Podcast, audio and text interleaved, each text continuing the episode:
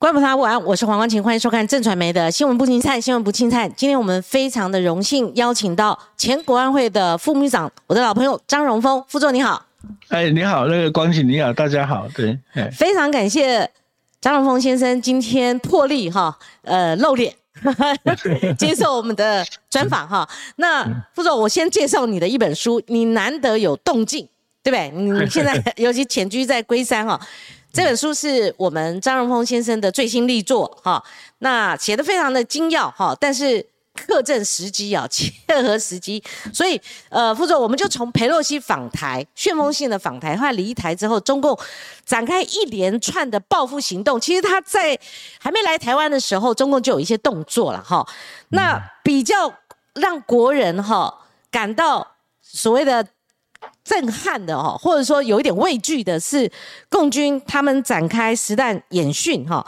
那听说范围是大过九六年的台海危机，然后距高雄只有二十公里哦。那我们要先了解，因为最近一再的有人提到九六年台海危机，九六年台海危机哦，但是不晓得实质上的状况以及他各中度过什么样的危机哈。那我们怎么应应？我们怎么想定哈？呃，最后。怎么收尾的啊？所以，我们一切的一切由张副座来帮我们建构。副座，您先来跟我们回想一下，当初九六年台海危机它怎么生成的？那你们怎么应应？副座，呃，简单的讲，大概是十月二号，九五年的十月二号，是那个李李前总统就是呃找我去谈，说明年九六年我们要总统直选，嗯，那你们应该要做一个。研判对方会有什么样的呃动作这样子，嗯嗯，那呃我必须讲一下一个背景，就是我是一九九零年正式进入到总统府，那呃后来我就负责一个幕僚团，这个幕僚团就是专门负责监控两岸关系的这样，所以监控两岸关系变成我们一个例行性的工作哈。那呃我我进去以后我呃不敢吹嘘了，不过我带的一些比较呃。比较逻辑性比较强的工具到呃来做这一件事情，因为我本身是统计系毕业的，那我那时候是准备考研究所，所以到二年级以后都修很多数学的课这样子，所以我们就用比较严谨的逻辑去判断两岸关系。是。那那所以李总统那时候就找我去，就说：“哎，那你们针对九六年我们要总统直选，那。”呃，对方的动作可能你们需要做一个预判，然后根据这个预判呢，再来做呃应变的计划，这样子。嗯，所以我们当时就是利用博弈理论啊，这这中中国叫博弈理博弈理论，我们叫赛赛局理论。赛局理论有那本书嘛？哈，对对对，Game Theory。然后因为 Game Theory 一个最重要的精神就是说，我假设你怎么做，我尽我所能。同样的，你也会假设我怎么做，你尽你所能，然后在一个地方双方力量作用的结果，如果卡住了，那个地方就是均衡点，这样子，就是就是一个一个暂停了，就是会停在那里这样子。嗯嗯。所以我们要做这个应变计划，第一个就是要先假设中共会怎么做这样子。嗯。好，那假设怎么做这个？这个就很有很有学问，这不是你自己想一想，不是一般好像学术界说找一群人在那边脑力激荡啊，你一言我一语这样子。是，其其实做这个假设的或者我们叫做剧本啊，哈，因为它的英文叫做 scenario。那那呃，在企业界他们是翻作情境模拟了，嗯，然后国军大概翻译成想定。嗯，那我们国安会就直接翻译成剧本这样子，嗯嗯也就是说你要发展这个剧本，它有一定的逻辑，它不是，它不是大家在那边脑力激荡这样，这这是目前呃我们学院派的都比较停留在那边脑力激荡这样，是。啊，那至于怎么做，我还是有一点保留啊，因为两岸毕毕竟是还在对立嘛哈，那怎么做，我我只能就举一个例子好了啊，就是。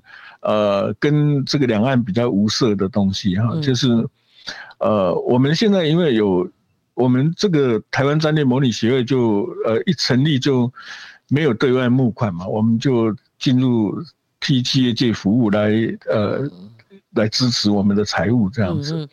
那今年乌克兰战争发生以后，那呃，有一个客户就问我们说，那这个仗会打多久？我到底要做短期的避险，还是做长期的避险？这样子啊？那我们就用几乎同样的逻辑来分析。其实我们对乌克兰并不熟，对俄罗斯也不熟，呃，但是还是有一定的逻辑，所以我们把乌克兰的地图调出来，嗯，好。然后就分析上面的五个特质，第一个土质是什么性质的？嗯嗯，啊是粘土还是沙土？然后它的分布是怎么样？我们就把这个东西呃分析完了。然后第二个就是植物，嗯，它上面的植物大部分是低低的、矮的、低茎的或者是高茎的这样子。嗯嗯。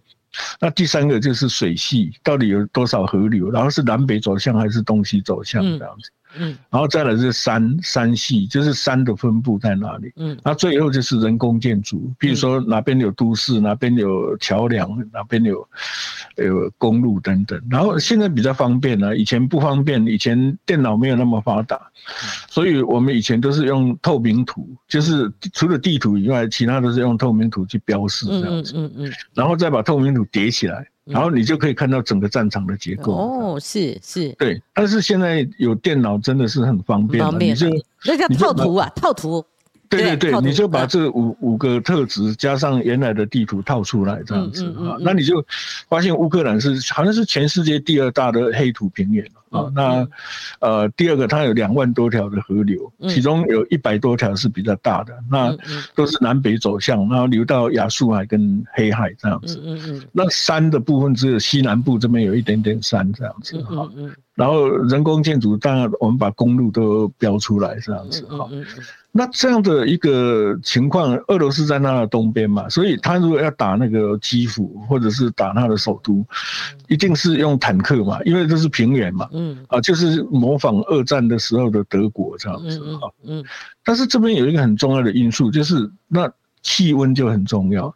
所以我们就去查往年这个这个月份这两个月份的气温平均温度是多少？大概是平均是负十五度到负十七度，嗯，也也就是都是结冰，的确是坦克可以过来这样子，嗯嗯嗯可是今年很特别，今年是是暖冬，所以它的温度是摄氏七度左右平均，嗯，所以就开始融雪了。那很多地方坦克就没办法过了，那就只能够沿着公路走，嗯。那沿着公路走就很容易被乌克兰的军队埋伏这样子哈，所以我们认为说这个战争可能没办法短期结束，所以给客户的建议就是说，可能要做长期避险的准备这样子。是。好，不错。其实你并没有离题，听得懂就听得懂。你用俄乌大战你们眼里的这个模型哈，然后再回答我前面那个问题啊。其实我是听得懂。那不能说的，我们还是不能说，因为呃，张荣峰先生他非常的有原则，包括他的书写的部分哦，就是譬如说他跟叶雪宁有过密会，他都是等哦这个相关人等哦，就是说。是时候他可以揭露的时候，他才揭露哈。但是呃，副总，我有很多问题想问哦。就是一般我们在评论台上，我们自己哦，每次讲到九六年台海危机，我们都会想象说，是不是九五年李前总统他到康乃尔访问？其实那那个我有随团，那一次我有随团的哈。的确，那时候国安会秘书长是丁于洲，呃，驻美代表是鲁兆忠。呃，应该是丁茂石啊，丁茂石，对不起，对不对？讲错了，应该是丁茂石，丁茂石哈，鲁兆忠。然后呢，他入境了，他进到美国了，这个动作很大哈。那但是那个之后的确会有一些严峻，两岸关系会有一些严峻。那我看你这本书里面，你讲到解放军在其实，在前一年九四年的时候就蠢蠢欲动哦，所以我们可以说九六年台海危机到底怎么发生的？到底是后续我们要九六年？总统直选，他们冲这个而来，还是他有一个脉络可循？副总，呃，九四年那一年其实还蛮重要的，因为那一年有很多呃假情报啊，这用用现在的话讲就是假信息了。嗯，啊，因为那时候网络没这么发达嘛，所以就是他们释放的情报就是让呃我方的决策人员该看到的都看到。嗯，同时日本。我记记得亚洲一些国家，日本、新加坡这些国家都有收到同样的情报哦，所以说他们准备打台湾了。是那那时候有什么有一个文件蛮有名，叫中共中央军委扩大会议的内容。嗯，好，那里面就讲到要怎么打台湾，打台湾的方法等等等等。嗯，啊不不止这个，好几件。然后所以当时的呃亚洲的一些友邦也很紧张，就有有派人来跟我们开会这样子。那我们经过判断，认为这是这是假假的情报，不是真的情报。怎么判断的？就是 那时候还有一本书，你嘛，一九九五论八月嘛，那个时候确实是有一点紧张啊。就后来证实是假讯息吗？那他们的目的是什么？呃，好，这个这个很有趣。嗯，然后我我再讲一个小故事，就是我们有一个记者在北京，然后他过去有跟军方有一些对方的军方有一些来往。那有一天，那个军方的一个一个人就跟他说：“哎，那个你到我办公室，我给你看一个，我给你看一个东西，但是你只能够看，不能够记，也不能够写，这样子。能让他看就不错了。嗯，对对。结果那个就是一个公台的计划，这样子。是，所以 我们就觉得说，哇，这个时代也太。呃，太明显了吧？就是就就是，呃，斧凿太深了这种东西。嗯，但是最重要的不是这个，而是说，那为什么解放军要要这样做？然后包括在印度，他们也越过边界等等啊，所以印度也蛮紧张的这样子。嗯，那我们那时候有一个研判，就认为说邓小平应该身体健康已经不行了。嗯，好，他已经没办法实际掌握这个政权。也就是新的接班人江泽民可能要实质接班了，嗯嗯，所以呃我们当时的猜测是这样，那解放军要展现他的肌肉嘛，好，就是说，在这个接班的过程，他们能够取得更多的资源，这样子，嗯嗯嗯。所以后来一九九五年隔年的一月三十一号，哎，真的发表了江八点，嗯嗯，那这什么意思？在中国的历史上，你如果旧旧的皇帝还没有退位，新的皇帝是不敢。提出他的主张，嗯嗯，是，所以，所以我们判断应该是邓小平的健康出问题。好，那后来，哎，对，就。这就是循着这个脉络，嗯，所以军方的发言权就在一个新的政权，你看军方的发言权就比较大，这样，嗯嗯，因为到过九四年这样，所以九五年的时候，李李总统去过，对，去过 Cornell 以后，那个军方就逼着江泽民，就就是逼着一定要有动作了，简单的讲是这样。那李前总统那时候他是。呃，用什么样的一个研判说没有事，然后我还是可以持续我的母校之行呢？如果真的很紧张，不确定是一个假信息的话，那时候可能要有另外的呃想象了嘛，哈。可是他哎堂而皇之的到美国去了，然后做这个康乃尔之之施行。我记得他在大礼堂那个明知所欲藏在我心那演讲，哇，现场。一二十次的那个掌声嘛，哈，哦，那个真的是蛮轰动的。那当然事后又有什么样的一个影响呢？所以傅作从九五年康奈尔之行是不是有一些端倪？呃，可以铺成，就是说九六年台尔危机的一个前奏曲。所以接着他回来不久以后，他们就开始宣布要向台海试射飞弹嘛，就是这样子。所以还是因为这个啊。那有一些。诶，不详细的我不方便透露，因为事前他们有告知我们的一个线一一条线，就是说他们会有动作等等。是是。然后简单的讲，大概是这样子啦。所以所以那时候李李总统还叫我说，那你干脆你就。你你们不是有一个联系的管道吗？嗯，你就是直接打电话去问对方到底什么意思的。是是，所以所以我就我那时候情况我也比较年轻啊，我就拿起总统府的电话打到南京军区去了。哦，这样子，当时可以直通啊，哇！对，结果对方平常都跟我开玩笑啊，就是因为有一点熟嘛。那我我我是听说你们要干什么坏事这样子，然后。他他就说哦，这平常就会嘻嘻哈哈。他那一次很严肃，他说我没有授权，我不能告诉你。哦，是。好，那你我要请示，所以后来他请示以后半小时后回电了，这样子，就大大致告诉我们演习的区域在哪里等等。哦，还可以这样子哦，还是演习嘛？哦，大致啦，就是一个模模模糊糊这样子。是是。那那呃，我我我电话放下来以后，那个国。总统府的那个安全人员就就进来我的办公室说，哪一个人用这支电话打到南京这样子？我打的，自首自首是，不说这个啊。他说你你怎么可以这样子打到打到南京呢？我说我是奉命，他说奉谁的命令？然后我就说是总统，他说他不相信，他就去问苏主任这样子。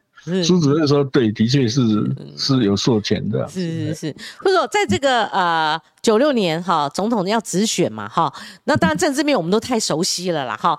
可是呢，当时候为了要打政，我们一定要九六年台湾第一次总统民选嘛哈，那你的目标设定很清楚哦，一定要顺利哈。然后李总李前总统当时是五十四趴的得票率，选的不错哈。然后这个呃之前你们。模拟就是还要研判中共他们会有什么动作哈？那一般来讲说有张荣峰的十八套剧本呐，哈。那我之前很多年前访问过你一次哦。其实所谓的剧本没有详细的具体的数字吗？还是说比这个还多？它到底就是我们所谓一般所谓十八套的剧本，好，甚至更多，它到底是什么样的内容？就能讲的就给我帮我们大概描述一下，甚至我之前访问那个厉正杰厉将军，他是小金门的前指挥官呐，他说他那边有一套，他那套是要打厦门的之类的啊，那到底是什么内容？嗯，您说，我因为是在国安会嘛哈，其其实我那时候还不是国安会的人啊，我是国统会啊，哦，所以但是我是等于总统的幕僚小组的召集人这样子，哎，他呃。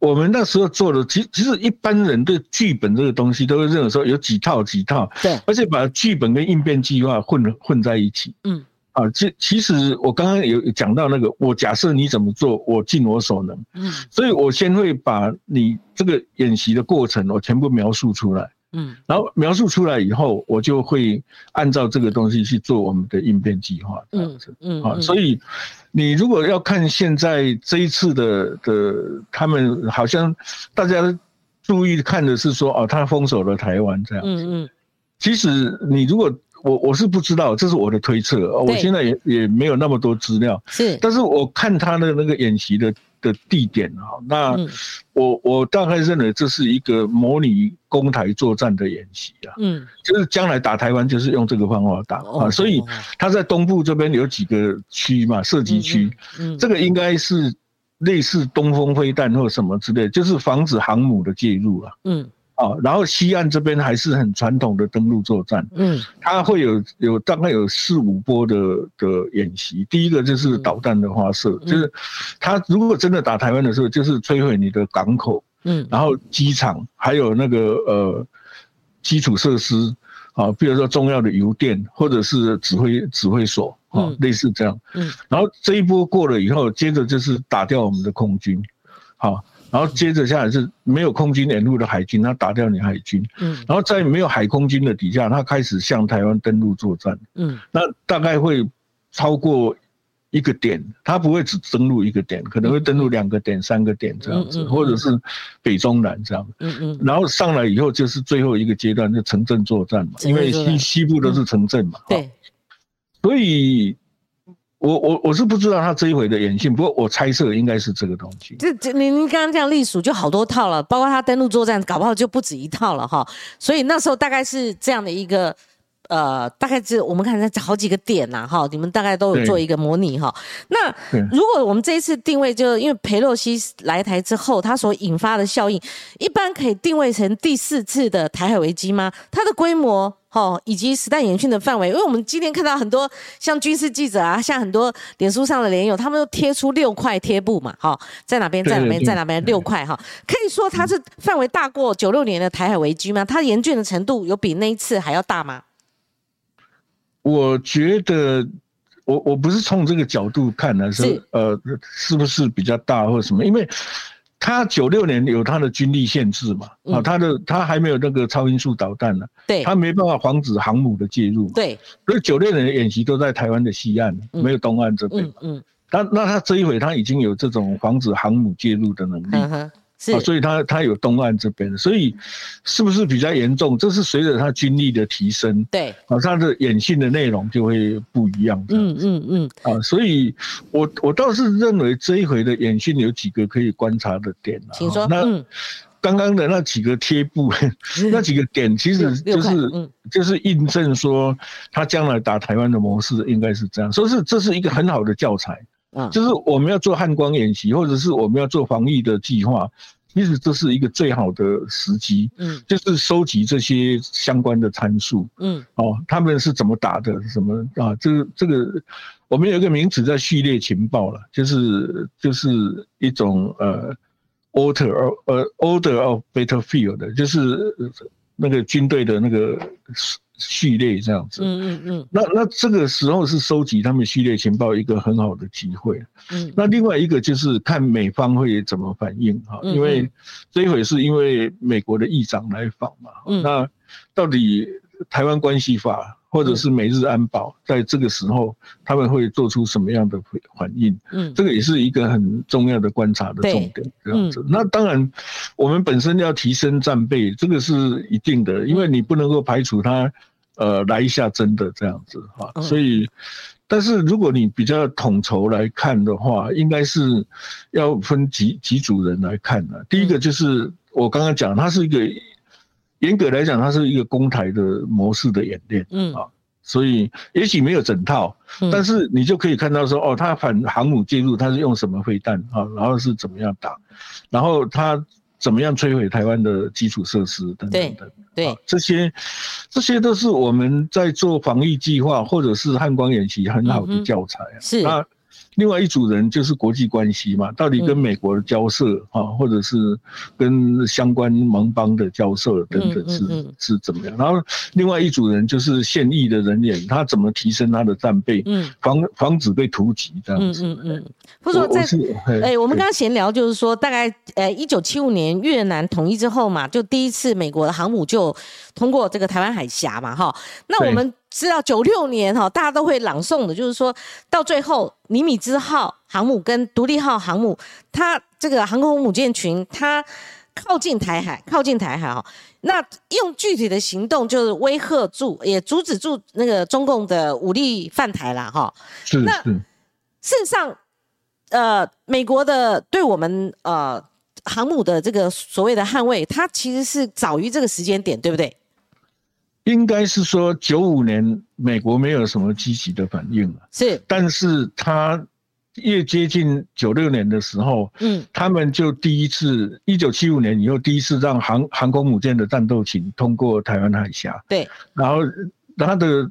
借口就是说，因为我们东岸的浪太高，他赶着要去香港过圣诞节，所以他走了那个呃台湾海峡这样过。是。那我我们当我们做做这个工作的做这个幕僚的人是比较敏感啊。那我们有马上请我们的海军总部跟太平洋总部联络，问他原因嘛？哈，因为那是一九七五年又第一次。经过我们是在澎湖的莫斗屿那边有一个雷达发现的啊，那那我们就马上问太平洋总部，太平洋总部就说因为东部的浪太高，然后西部比较平静这样子。嗯，可是可是我们再去查一下，即使西部的浪比东部还要高，所以所以它的政治意涵就很明显的。是是是，对我们我记得是十一月十九号，一九九五年十一月十九号。哦，他的航母通过台湾海峡，对，十一月十九号。所以，呃，副总，我请教你两个问题哦，因为我们知道共机它二十几个架次，它穿呃逾越台湾海峡中线嘛，哈。当然，之前从两年前开始就不断的扰台啦，哈，共建也是一样，它甚至绕到东边来，哈。那有这个军事专家他们呃说，那我们用膝盖想也都知道嘛，他屡屡的犯界，哈，逾界的话，那就等于说海峡中线这是民同死亡了，这是第一个，哈。那第二个就是说。您刚刚提到，我们看美军好的动态，他如果这一次没有积极的介入台海，好，那是不是就等同于宣告第一岛链喊的震天价强，甚至美日安保条例？因为你书中好像有提及美日安保条例，有人有人就不一不同的一个评价嘛，哈，是不是就意味着第一岛链？呃，宣告退出了呢？有这么直接的关联性吗？我我自己个人认为没有办法等同嘛，因为他们有一个印太战略，对不对？好，等等，所以在这两个题目上，您怎么看呢？我觉得目前的印太战略还是一个架构了，就是说它里面内容还还需要再充实了，还有一个四四四国的那个安全对话等等啊。这些大概都是在西太平洋这边以美国为首的一个共同防御嘛，哈，嗯，那所以这回台海的这个演演练，对方会怎么回应？即使是我们观察，嗯，这个这个整个美国的一个在亚洲的部署，一个很重要、很重要的一个一个里程碑了，就是这样。啊，那我甚至模拟演习结束以后，中共应该会有有一波的文宣攻势了。嗯，这一波的文宣攻势应该是说，他们沉重的，他们。沉重的打击了台独势力了，然后第二个就是说，呃，他们这一回演训，其中一个目的就是要考验美国的印太战略跟那个台湾关系法，嗯，然后第三个就是强调解放军的英勇，就是这样子。嗯，我为什么会这样讲？这个很有趣，他们的文献有一定的僵固性。一九五八年，他们那个八三炮战结束以后，他们。抛了两个文宣出来，一个是说我们从来没有要想要打金门马祖，我们是把它当做放在美国脖子上的一个套索，嗯嗯，然后我们只是做一下火力侦察，测试一下那个呃中美协防条约的的的那个范围啊，然后。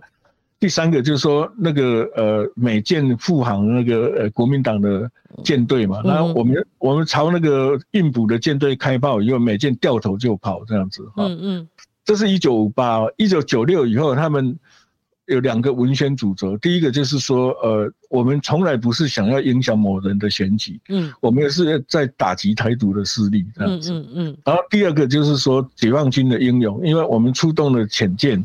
所以那个美国的航母下退了两百海里，这样子，嗯嗯嗯，这个都不是真的。但是我我们有很多人都把这个当做真的，然后学者写论文的说，哇，航母被下退两百海里是很危险的事，是不是？是，哎，好，对，不是在这个呃九六年台海危机里面哈，我们都一般认为是美国它两个航空母舰群靠近台海而终结的嘛，哈。那当然在此之前，呃，中共的。呃，飞弹，呃，试射导弹，它里面是不是哑弹？好，那牵扯到刘连坤事件嘛？哈，就我们的间谍网被破了，连交通，好，中间的那个交通也都被破了嘛？好，那刘刘连坤他后来是走上这个，就我们都知道嘛？哈，就是说被处置了哈。那这这是应该是我们如果重新看这个历史的话。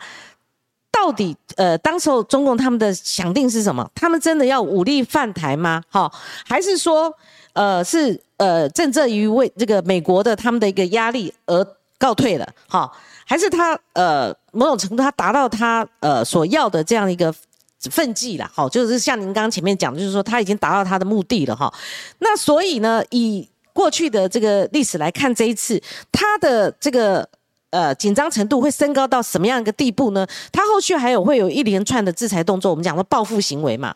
那我们现前看到有经济的哈，包括我们的农产品、我们的食品是它禁止进入。那今天也引发了一个呃题目，就是说会不会他用 A 法终结 A 法来对我们一个教训呢？好，那这些零零总总的那个副作用你怎么研判呢？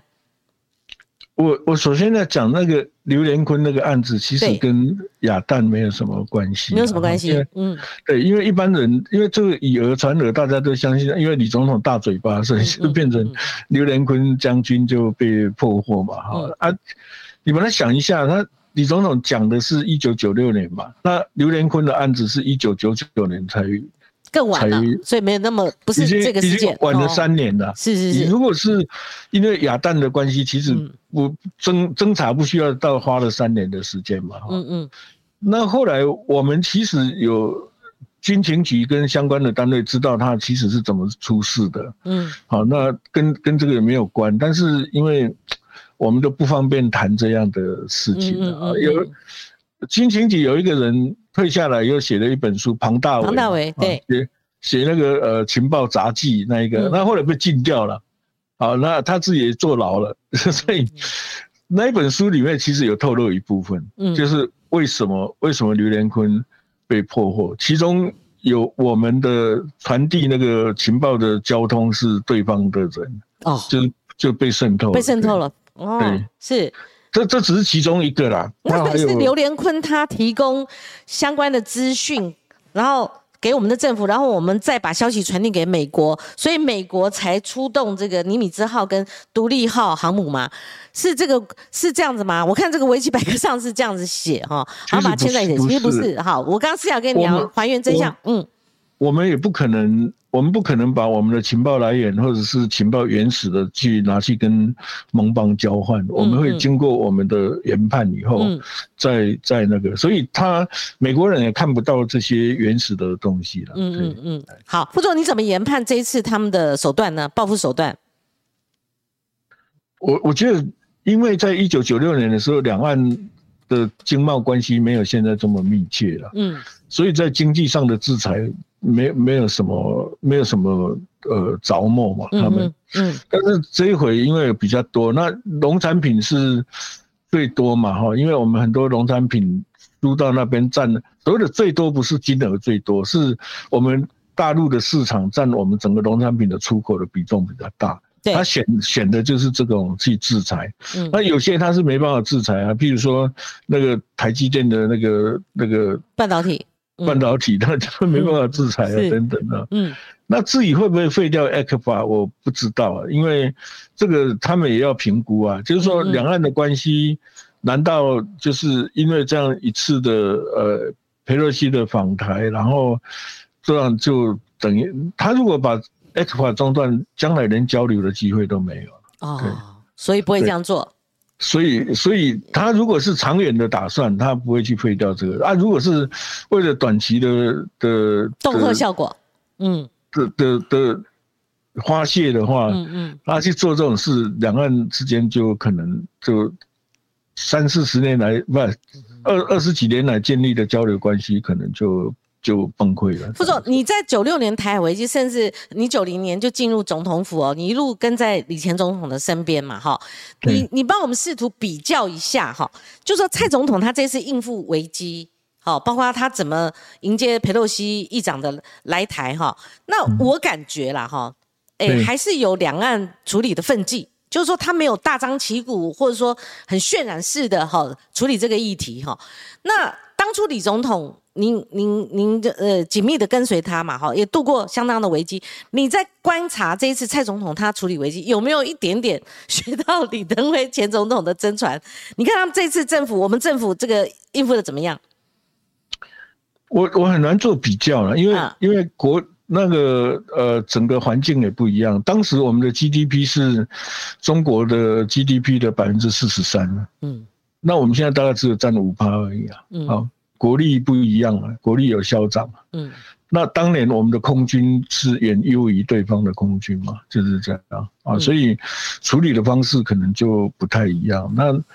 其实蔡总统上来以后，一直很低调的在处理两岸关系的。至于他怎么做这些应变的，我真的不知道，因为我已经远离这个政坛很久很久了。对，不在其位不谋其政哈。那这个副总，那你分析九四年的时候，就是因为邓小平因素嘛，哈，那他们必须虚张声势。那习近平呢？您？研判他这次打什么主意？有人讲说他为了稳定内部，因为马上要二十大了嘛，哈。那还有就是说他真的是有没有其他的企图野心？譬如说像南海，哈，像东海，他他有没有其他的在海权争霸的这些野心？还有美中对峙之下，他跟美美国也是你讲的博弈嘛，哈。他们这次过招，你觉得呢？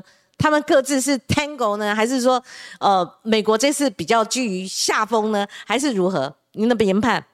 我我觉得很难这样比较了，因为比较呃，习习近平上来以后，二零一二年以后，你可以看到有很多改变，嗯，啊，譬如说他们的船，公务船进入那个钓鱼台的海域啊，增加很多，然后他南海那个原来都是一个岛礁或者是高脚屋，他现在都已经呃填填岛了，呃填海造陆了。嗯，然后就变成有机场、有有飞弹的部署等等啊，就南海的武装化嘛啊。嗯然后他也抛弃了邓小平时代的韬光养晦、绝不当头。嗯嗯嗯。啊，他要争争取世界的呃主导权嘛，等等。所以是。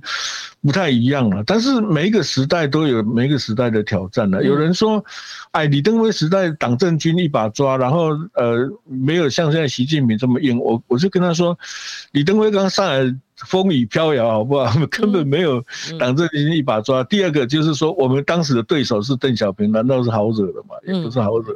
对，所以不管是谁当总统，我觉得这是一个接力赛了。哦，那我也看了那个呃。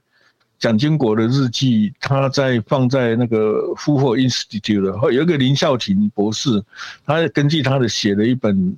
呃，蒋经国时代的台湾，嗯，你可以看到历任的总统都是，老实讲，都我是觉得都有点像勾践复国这样子，很难很难安心的，很难安心的睡觉或享受这个权利，除非你是昏君啊，就是这样。嗯嗯，所以我我跟在李总统身边，我也看我也看到那种。我们以前唱国歌讲的树叶匪蟹，我从来都不知道什么叫树叶匪蟹。嗯，我到了 到了总统身边才知道什么叫树叶匪蟹。对，好，这个那美国呢？美国这这一次，你觉得他呃以站在台湾利益考量的程度有多深？美国是测试到呃什么样的一些征兆出来？我觉得永远不要认为呃。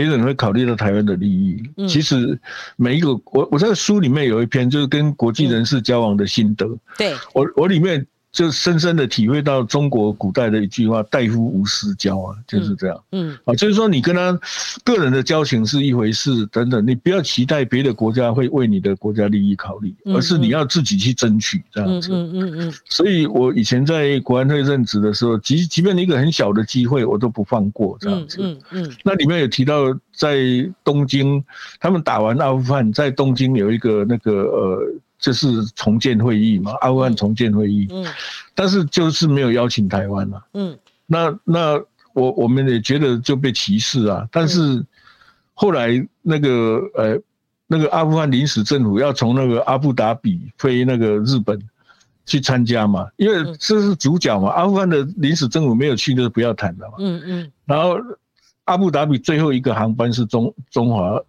那个就是我们的华航嗯，简单的讲，嗯，但是因为他们连护照都没有啊，嗯，所以所以没办法上飞机啊，嗯，那那那个美国，因为那那个主持的是美国的国务卿鲍威尔嘛，嗯，啊，然后他就拜托我们说，能不能让他们上飞机，这样才可以开这个会嘛，哈，嗯哼，那那后来这个案子就由我跟丁秘书长跟赖信元我们三个人接下来的，是。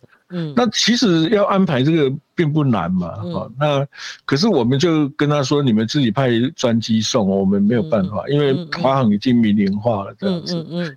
啊，阿米塔吉透过人跟我们说，你们在讲什么啦？就是说国安会对一个航空公司一点影响力都没有，我不相信这样子。嗯嗯嗯。那你们要什么，你们就直接说好了。我就说，那我们连一个代表都没有。后来他给我们五名代表嘛，嗯嗯嗯。然后我们再协调华航让他上这样子，嗯嗯，是，对啊，嗯，类似这样。我要举例的就是说，国国家的利益永远要自己去争取。是，好，在这个李登辉前总统时代，其实两岸密使，我们那时候在线上，我们都经历过了哈。他突然是在一个财经杂志嘣一下，而且巨细靡好几页了哈。那当我们哗然哦，其实傅总您那时候也有几度哈嫌命。啊，从叶选宁、叶选宁牵线，然后后来介绍杨杨尚昆，中间还有建的这个许家屯，你可不可以讲一下？就是以你自身为例，当时候的两岸氛围、情势，以及它秘密的管道它的建立，那以至于你们可以还有一个见面的机契机，那想要见透过这个两岸密使呃见面，达到什么样的一个是缓解呢？还是说要建构什么样的一个呃连接或沟通？当时候那个氛围是怎么样？嗯。简单的讲，就是说，呃，我们因为是一九九零年，我们要，呃，我们是制定国统纲领嘛，然后成立国统会，然后九一年我们宣布终止动员戡乱嘛，嗯。其实当时的最主要的任务，我我曾经问过李总统嘛，因为我那时候本来要去 Stanford 做一年的博士后研究，他希望我留下来帮他。那那我要弄清楚我到底可以帮你什么。嗯，所以我说你会怎么处理统独问题？他说我不会处理统独问题。他说没有条件啊。嗯，啊你你要统也没有条件啊，你要独也没有条件，所以不要去花时间去。去讨论统独的问题，那是一个争议性的问题，而且永远不会有解答。是，他说我的我的任务只是一个把台湾带向民主化。嗯哼，所以我那是第一次觉得说，哇，这个这个人还蛮有看法这样子。嗯嗯，所以我答应留下来，所以民主化就成为我们当时很重要的战略目标这样子。嗯嗯，那因为要民主化，终止动员戡乱嘛，好，所以两岸就动开嘛。那洞开以后，就很多人落意于途，跑到北京去啊，很多学者啊、专家啊，很多所谓社会贤达，有一点名名气的，就跑去北京见了江泽民，见了谁，这样，然后回来就哇，就大肆渲染他当了密使这样子。所以有一天，那个李总统就说：“哎，他说。”荣宏啊，你你你统计一下啊，这个报纸上看这么多密使，到底有几位这样的？我我我这我这统计一下，有十三位。当时哦哦，连连李总统都不知道的密使，真的秘密啊！每每一个人都自称是密使啊，就这样啊，都都自比是记心级啊，就是啊自己去创一个名词，以为就可以解决两岸的这个常年的这个这个结嘛哈。那我有点开玩笑，我说。大家都想当基辛级，可是最后都当了蒋干了。《三国演义》里面的蒋干。嗯嗯那 李总统就说这样不行了，这样子哈，这样子很多人在这边干扰哈。第一个会引起双方的误判，甚至引起军事冲突。对，那这个一一定会影响到我们民主改革这样子。嗯嗯嗯。所以他说，即便我们再没有复信，我们要尝试着建立一条，即便复信很薄弱的管道都好这样子。嗯嗯嗯。所以我那时候是在这种背景下奉命陪曾曾永贤执政进去的这样子。嗯嗯。那后来呢？嗯。后来就是因为我是三天前才接到这个任务啊。嗯。啊，因为原原来那个李总统指派的是另外一位陪曾曾曾永贤执政去了。嗯。后来他想一想，大概有一点，有一点。不是很很妥当，嗯，他觉得这个人口才太好了，他是觉得说 还是找找张荣峰比较木讷的，对，不会花言巧语嘛，好说说了不该说的，所以见面的有达到什么样的一个目的吗？呃，我我必须要解释一下，像这种双方的私下的管道 back channel 有几个要素了，嗯，第一个一定要双方认可，不是说我自称我是密使我就来了这样子，对。如果对方没有认可，其实也没有用。对方要接纳哈，对不对？那那你这边没有总统的授权，或者是没有相关的单位授权，其实你也不是密使啊。对。那这不是随性去那边讲几个名词这样子。嗯嗯嗯。那第二个，他一定要定期的会面哦，不管有事没事，一定要定期的会面。然后第三个，紧急的时候有联络的窗口，就是这样。嗯嗯嗯。这这三个要素其实是很重要。是。所以我们进去的时候，就是呃，最主要就是要说第一次的任务就是要完成这三个事情。那主要是传递讯息吗？还是化解争议、缓解紧张对峙的气氛？两个，嗯，最重要是两个目的啦。一个就是避免双方的误判嘛。啊，我们当时双方有一个不成文的约定了，就是可以吵架，可以翻桌子，但是不要讲谎话的。哦，对，但是。但是谁会相信呢？对，我们也不知道对方会不会骗我们啊，因为大家都有谋略作为啊，对啊，所以所以第二个对我们来讲很重要，就是可以用这个接触来求证一些情报上的事情。不，你不是问他说是不是这样，而是说从他的肢体语言，从他的很多的对话，你大概就可以猜出对方在想什么。是是，对，好，所以所以我们是也透过这个。私下的管道来稳住两岸的关系，然后让我们有时间完成那个嗯台湾的民主改革。嗯，简单的讲，我我的任务就是这样。不过这样，很多人对两岸关系哈，呃，到底应该怎么样的进展哈，那都有不同的意见，因为台湾的政治氛围很特殊了哈。那谁只要比较是接近于合统的，或者说比较是投降主义的话，常常会被戴上红统的帽子了哈。但是呢，两岸之间它交流，它是。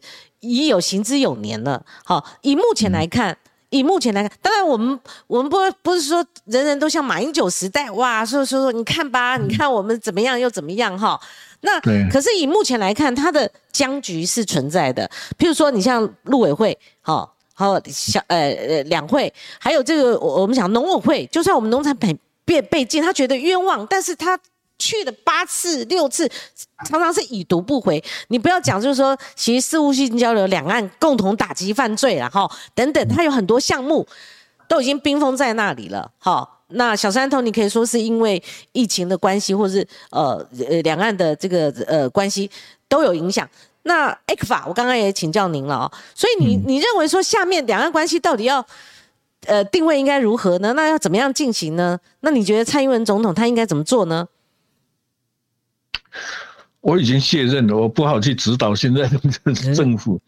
但是两岸关系，我的看法是，它是一种复杂的国际关系了。嗯嗯，啊，它它的 player，它的参与者不是只有台湾跟大陆。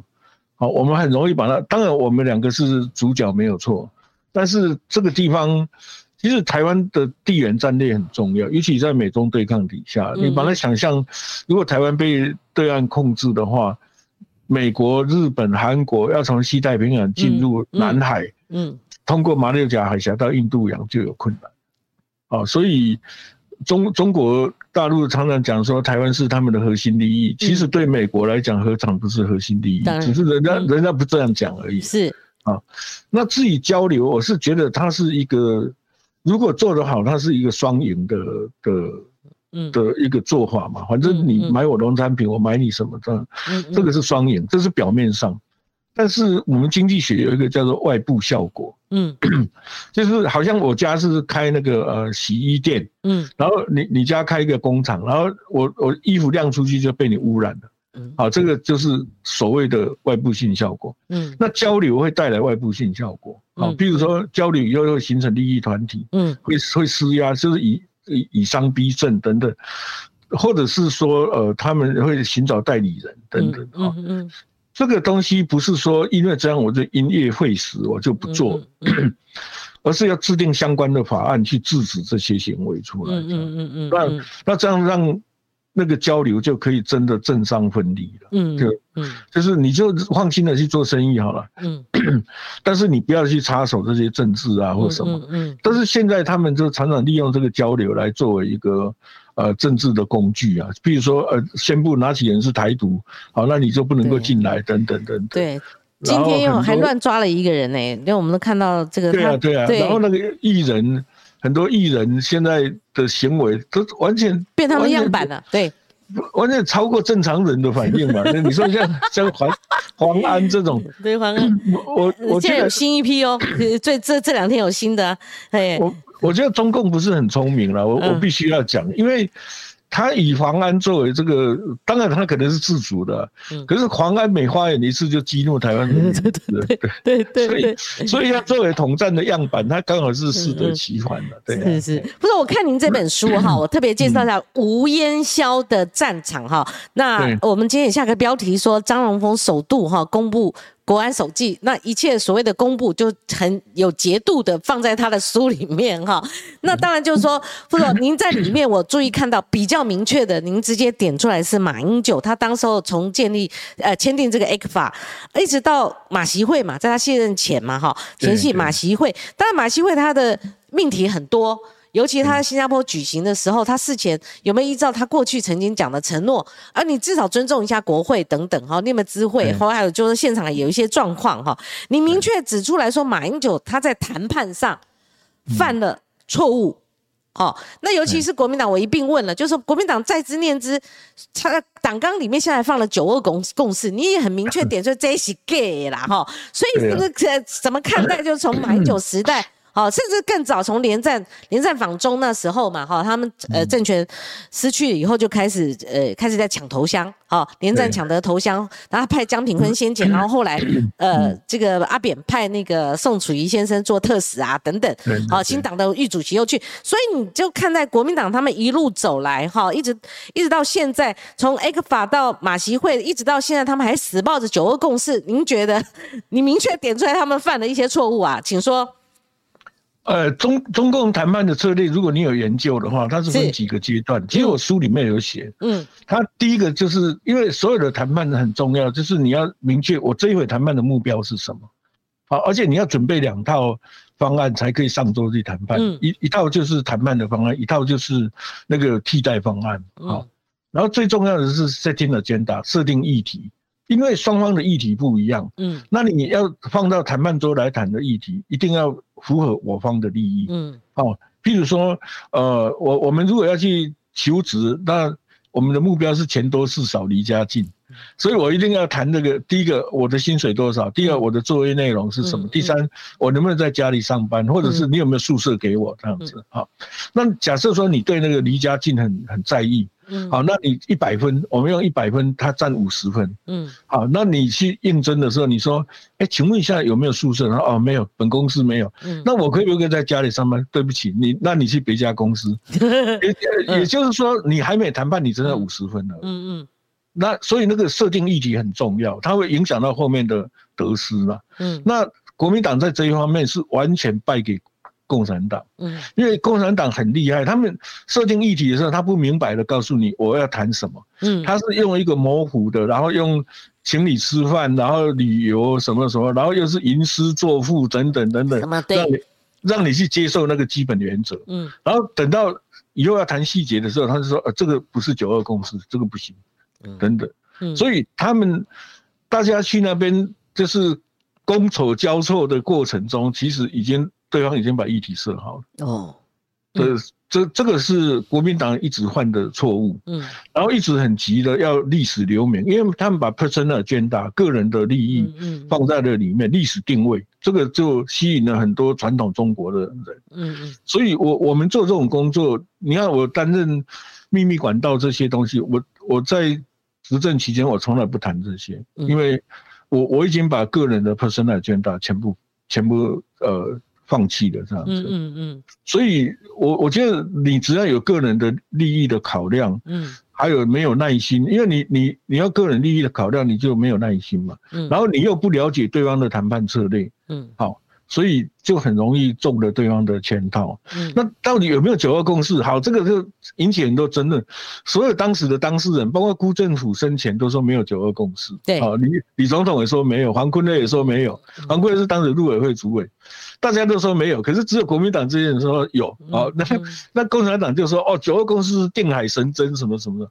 我我只要举一个很小的例子就可以反驳没有这个东西。嗯嗯，我们九二年的。九月三号，嗯，到了北京见了杨尚昆。对，杨尚昆开宗明义第一条，我书里面好像有写，有有一说，嗯，他就说我们不要谈两岸是到底是什么关系，我们来做一点实实实际的事情，这样子。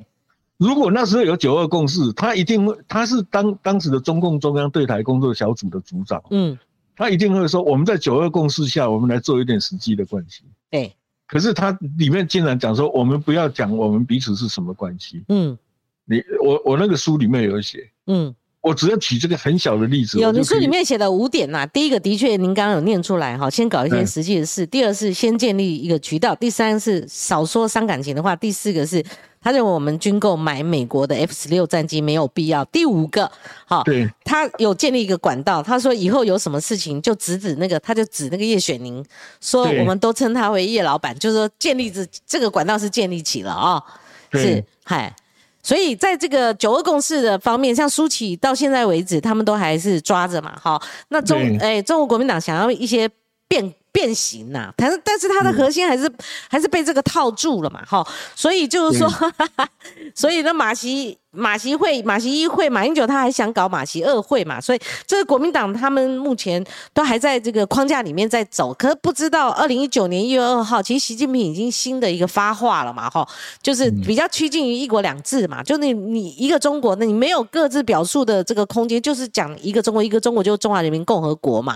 那常说我们是他一部分，对，设定他的议题嘛。对，你看我我在。两百五十一页，杨尚昆第一条就是说，我们应该不谈两岸是什么关系，先搞一些实际的事。嗯，如果那时候有九二共识，以他是中央对台工作小组的组长，他一定会说，我们在九二共识下来搞一些实际的事。嗯，对，很有意思，所以就可以做证明哈。不过这个呃，或者我们聊聊聊，其实时间也差不多哈。那谢谢。呃，不不。还还没要放您走啊，就是有两件很重要的事情，想透过您来求证或厘清啊。一一个是曹文生上将，他因为他前前些日子过世了嘛，好，我们看到阿扁总统他发出七日政变的主使者，他这样子扣给曹文生，可是他的家属哈。家属非常不能够谅解，包括的他的亲朋故旧，包括后辈，他们都极尽所能的，希望能够帮曹文生将军他能够定一个清白啦，哈。所以一个将领到最后，呃，如果一翻案，一一一一个历史定位下来说他曾经搞七日政变，这中间他的误差在哪？是不是阿扁总统搞错了？所以他对于这个这一段的记忆是有错误的。您跟他的家人是熟识，是不是可以来跟我们还原这段历史？我不知道阿扁是故意的还是搞错了，但是绝对没有七日政变这个事吧？因为我我不是说因为。老实讲，曹文生司会长虽然跟我业务上来往不多哈，因为我大部分主跑是两岸国际等等啊，他保护总统，但是我很尊敬这个人，他是一个很正派的军人，就跟我们那个丁于洲秘书长一样，就是人很很很斯文、很正派，而且就是很很恬淡的人。所以李总统卸任以后到淡水，他也跟着去淡水，他其实可以留在军中发展。嗯嗯，那。这个跟我有一点点关很抱歉我没有第一时间出来澄清，因为我后续我不知道，嗯，因为当时是叶国兴，那个当时是尤熙坤的行政院的秘书长，也是发言人，称中国发言人，嗯，那他当时好像是秘书长，因为两颗子弹以后他是秘书长，他在。帮忙做应变计划，然后他打一个电话，因为我已经离开了，他打电话给我说，现在军中不稳了，那个汤耀明部长住院，然后一个参谋总长跟三个副总长都要请辞，这样子，他就说能不能拜托我打一个电话给李总统，就是说这样子国家会乱这样子，那我就打电话给李总统。嗯，那后面接着苏志成跟我们刘湘斌将军就还原了那个真相，是李总统请曹文生，呃，侍卫长去了解一下军方的情形，嗯，然后再跟他回报，嗯，好，所以没有说曹文生自己要去当部长，没有这回事，嗯嗯，所以。应该是中间有人故意扣给他帽子，说呃曹文生来想要当部长或者什么东西。嗯嗯，是。那因为后后面这一段我不知道，我我那时候看到阿扁这种讲法，我也替曹曹将军很不平。但是因为后面李总统指派他去了以后，发生了这一事，后来还好苏志成主任跟刘祥斌将军有他们有跳出来有。呃，也帮他澄清，对，尤其是刘湘斌将军，他有跟我讲说，那几天军中的事情，他有他有记下日记，有大事记。嗯嗯，我我我我那时候我就鼓励他说，你一定要写出来这样子。嗯嗯，啊，他有曾经要写给某一个报的记者，那个报的记者没有理他这样子。哎呦，这样那写给我啊？我我后来我就打电话给这给自由时报嘛，我就跟他说刊登了。对，后来自己死报，我说这个很重要，这个这个军人。军人荣誉是他的他的最重要的生命，是吧？嗯嗯，是的，不不能够这样子。嗯，还有一个就是前些天我也是看到国民党他们在挣扎啦，哈，到底怎么样给李登辉前总统一个历史定位？因为他是十二年的总统，也是国民党的主席嘛，他们就充满了爱恨情仇，然后还有呃，还有一些盘算啊，到底对他们的选票冲击是利是弊？那如果没有这一块的话，那国民党还有剩下什么呢？就。偏安去了，好，所以到底爱恨情仇，李登辉就呃，张富作，您跟他跟随他这么久，你觉得应该给他下什么样的一个历史定位呢？哈，那当然这是不只是各方面的哈，其实各方面当中有一个全民健保这些东西，哈，其实李李前总统他除了民主的进程的推推动，还有所以大家叫他民主先生，他突破藩篱，他创建了很多这个第一次嘛，哈，第一次总统民选那什么什么都历历可数，诶。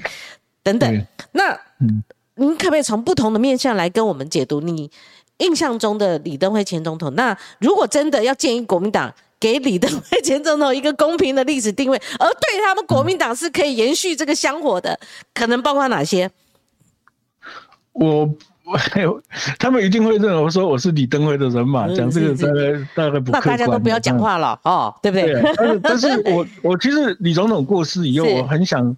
帮他写一个呃，送给他的家属或什么之类的，但是我后来也没有，因为我我是说他一生怎么描写他，他是在在权力的巅峰毅然放下，然后完成台湾的民主化。嗯，因为他本来可以两千年可以再选一次啊，他没有嘛，所以在权力的巅峰毅然放下。这怎么说呢？对，那时候有总统延延任是苏南成那个年代，可是。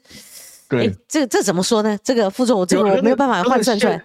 就是直选以后，他其实还有还有一阵可以选了，就是这样。九六年啊，对，那对的，所以他是九六年，对，我我就说他是在权力的巅峰毅然放下嘛，然后完成台湾的民主化。副总，你这个是不是透露一些玄机呢？那李总统怎么想呢？他是的确是要卸任了，因为为什么？因为他开始安排他的。他随身的随父这样子，他有没有念头啊？起心动念，这我第一次听啊，我倒没有直接去想，我用只只是会想他，民国七十七年他继任嘛，哈，那会觉得说，哎，他做了十二年的总统，前面又做副总统，他觉得没有想象说，哎，九六年直选呢，我们第一次直选他可以重新计算的，他可以再选呐，哈。所以很多也有很多人怂恿他再选啊，但是他，我我们在身边人都知道他不选的，他因为有些随父就问他们要不要回警界啊，然后或者不回警界有没有要到回到国安局啊或什么这样，那我们就知道说他已经下定决心了，嗯嗯嗯。你书里面特别提到全民健保，一般人他很难从这边去看李登辉总统他的历史面相啦，哈，通常都会给连战，那是他连战担任阁魁的时候，他所推动。当然，当然连战的功劳我们也不能够不能够磨灭啊，他当然是很重要，但是他的确那个一届的压力都是向李总统施压的啊。那李总统跟我讲那段话，我比较感动的是说，他觉得全民健保一定要有。他说，如果家里有个人患病，不管慢性病或癌症，他说人民就会陷入很残酷的人性考验。你要救这个至亲呢，还是要倾家荡产？嗯，他说他只有建立全民健保，让人民脱离这个残酷的考验。我那时候还蛮感动。我我刚刚还没有讲完，就是在权力的巅峰毅然放下，完成台湾民主化，然后就是呃。从历史的悲情中带领人民当家做主，嗯，然后第三个是坚持反共，为子孙留一片净土，这样子，嗯嗯嗯，这个就是我对他的描写。对对，这个一切尽在文字当中哈。所以在这个呃，我们即将结束之前呢，就我就偷渡一个了哈，很简短，副副座你要很简短回答，不回答也可以。就是呃，九九年的两国论嘛哈，我们知道那时候英中文局长。对对？他后来这个当然，呃，蔡英文呃总统他有参与，其实他的主要是强化中华民国的主权方案方案嘛，哈。那一般人都认为它是一个独台案或者台独案，哈。就你怎么看呢？就是一一边一边一国啦，或者到现在都还还有人提及这样的一个议题的发酵。呃，其实是英先去德国访问以后，德国的一个很重要的政治人物跟他建议的说。中华民国的主权如果不再强化的话，将来会在国际上流失的。嗯，所以后来就成立这个专案。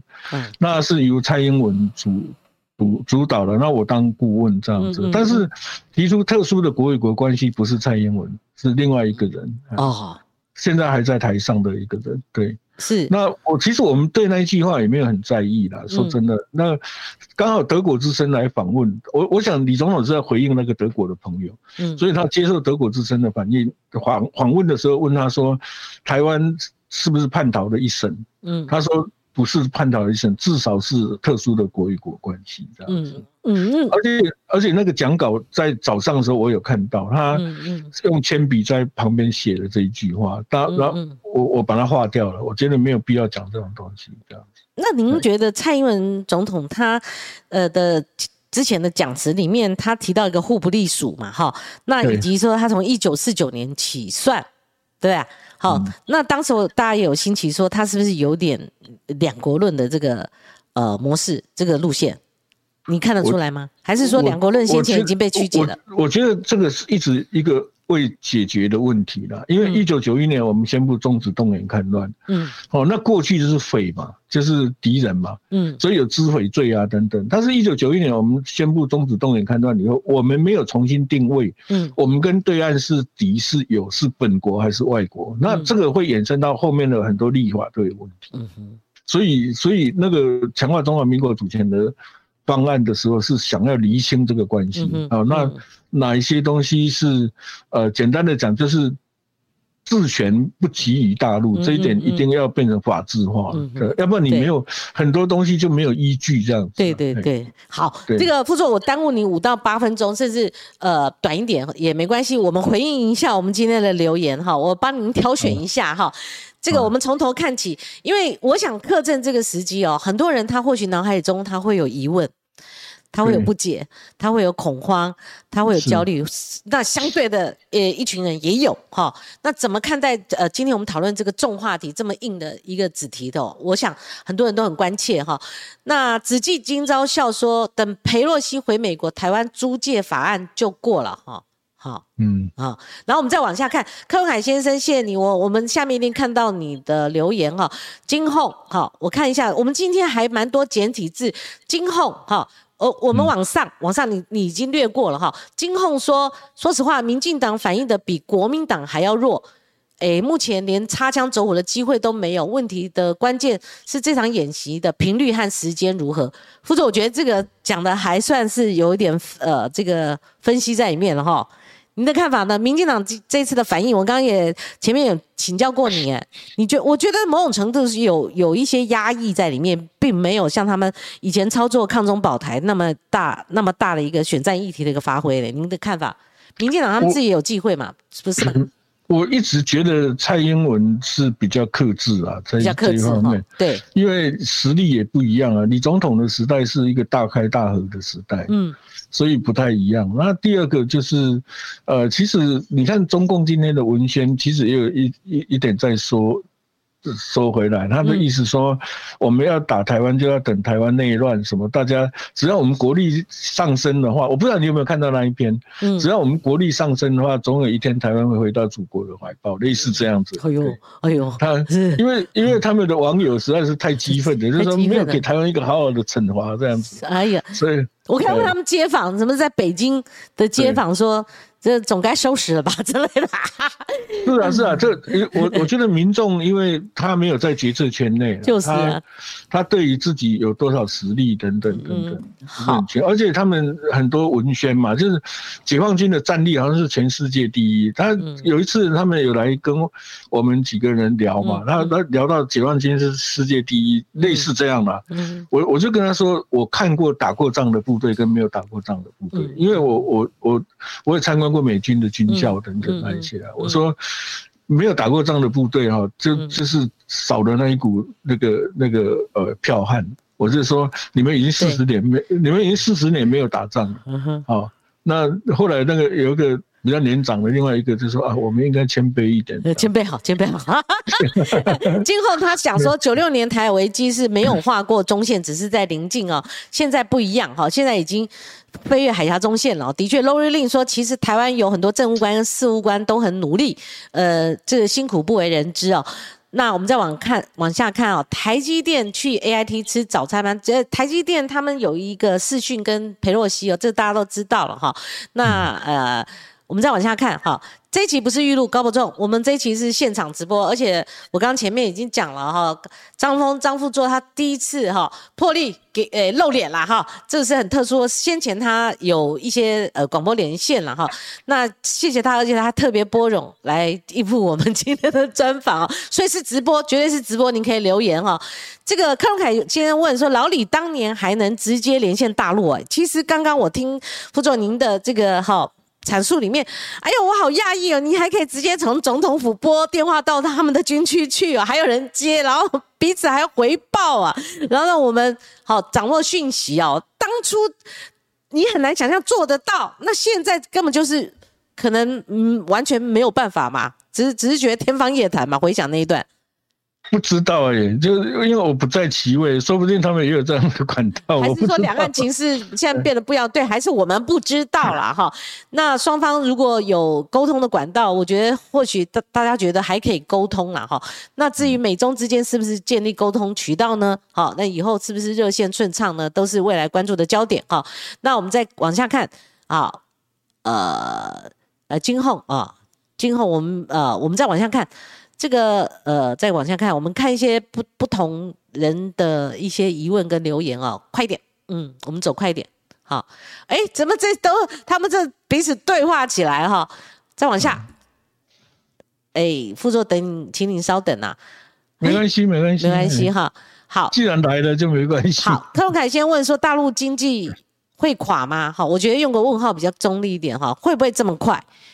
这个呃，副总，你你后来到中经院嘛，哈，就是他们的经济，当然政治情势一直都很呃高涨了哈。那他们自己内部也有很多分呃分析说什么是不是内部什么两派啊，分分的什么鹰派鸽派啊等等，那内部不和啊，什么习近平要垮啦，干嘛跟那个 李克强之间又不和等等，我们常看到这些。但是就经济面来讲呢，如果他们 GDP 数字不不是造假的话。然后像俄乌大战也有因素嘛，也有一个国际的通膨的影响。受到一些过去匪情研究的影响，我们常常会说它的经济会垮。其实我们大概谈了五六十年，它会垮这样子。嗯，但是一一般的经济成长如果很正常的话，它不会垮掉，它有高有低啦，就是这样子。是，那那。但是整个趋势是往上的或者往下。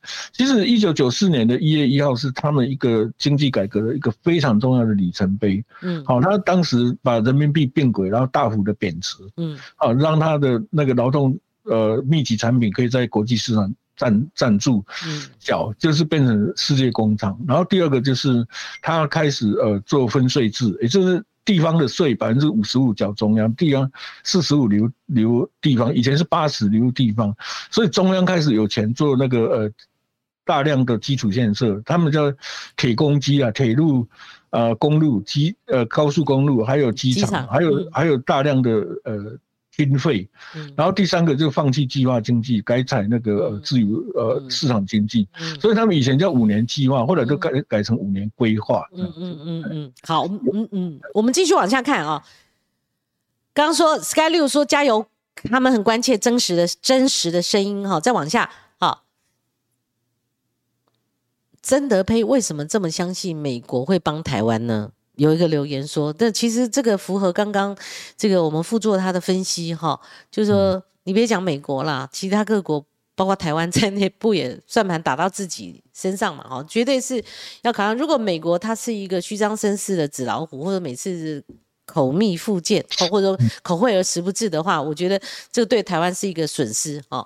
某菜单哈，怎么跟美国哈这个？主流民意跟美国站在一起，所谓跟民主阵营站在一起，而且对这个佩洛西这一次的这个哈开大门，呃欢迎，好，那我们事后尝到一些，毕竟尝到一些压力了，哈，承受一些压力，那为了什么呢？好，好，我们再往下看，黄胜浩说，换句话说，可以趁政治军演。让习近平抓到党内在军队甚至武警体系里面是否有潜在的反对派，可以让他做一次党内清洗。副总，我们回答完这个问题，我们大概今天的节目就谢您啊的分析。但是，呃，习近平有没有一些内部的思维呢？趁着这个好外外部的一个危机的制造，好，然后呃要啊安定自己呃在国内的这个政治情势的稳定呢？讲穿了就维稳呐，还是这个两个字？嗯。我我觉得习近平其实经过这几年的整肃，基本上他已经都抓到大权了了。大权在握了。透过那个深化改革小组抓了国内的事务，然后那个外事跟那个国安小组这整个对外的事务，他已经集全力于一身这样子。嗯嗯。哦，所以他也遇到另外一个困难，就是说，因为太多事情都要他决策，所以在他的秘书。办公室就会塞车啊，那所以就会排到有没有排到优先的顺序。所以那个武汉肺炎的时候，就 COVID-19，后来为什么发生那种大量的爆发？其实跟这个有关，因为他一开始他是要跟美国签那个贸易协定列为第一位，嗯，所以上面底下人报那个 COVID-19 上来的时候，他他没有排到第一位，等到发现的时候，已经透过那个春节的那个呃。春运的，已经运了五百多万人出去了。嗯，是武汉。嗯嗯，那这个这个都是要比较多的时间才有办法谈。是，所以不知不觉哈，其实时间也过得很快。我讲的不是我们访采访的时间，而是我上一次采访这个张峰先生，也是讲九六年台海危机嘛哈。那包括您处理九六年台海危机，那你再往回推，如果您九零年进到总统府，哇，这个已经过了几十年了哈。其实大家不要忘了，我们台湾发生很多事情，像二零零三年的 SARS 危机，危机过后呢，我们是不是要建立一个正式的指挥体系？也是张荣峰先生他们一群人，好，他们所建构了。所以你现在看到谁在开记者会，谁两点钟直播，哈，要交代疫情。其实整个指挥体系，就防疫的体系的指挥体系，其实也是张荣峰先生他们那一代的人，呃，在幕后帮我们，呃，兢兢业业的帮我们。建立了哈，而且很多是很富创意的构想，很扎实，所以延续到今日。今天非常感谢张荣峰前副秘书长，其实在九六年台海危机的时候，他担任国安会的咨询委员哈。那今天我们已经呃来不及再跟他探讨说，我们国安体系其实对我们国家的稳定是相当重要的哦。那当时候马英九他执政的末期，他请这个金普松生，呃，金普松担任国安会的秘书长，而且有一个突然的大动作，他访视了六大情治系统哈，所以张富作认为说这是国安体系。国安体制崩毁的开始哈，所以我有机会我再跟我们的张副座再详聊。那也欢迎您哦，能能够呃看到我手上这本书哦，《无烟消的战场》，你会获取更多的内幕啊。那也希望我们的张荣峰先生能够勤勤恳恳再多做几本书，然后一点一点的把他心中哈 藏埋藏许多年的这些内幕也跟跟我们分享哈。谢谢，谢谢副座。好。谢谢各位，谢谢时间，好，谢谢，好，我们今天节目进行到这里，我们下个礼拜空中再会，拜拜。好，拜拜，拜拜，副座，谢谢。好，哪里？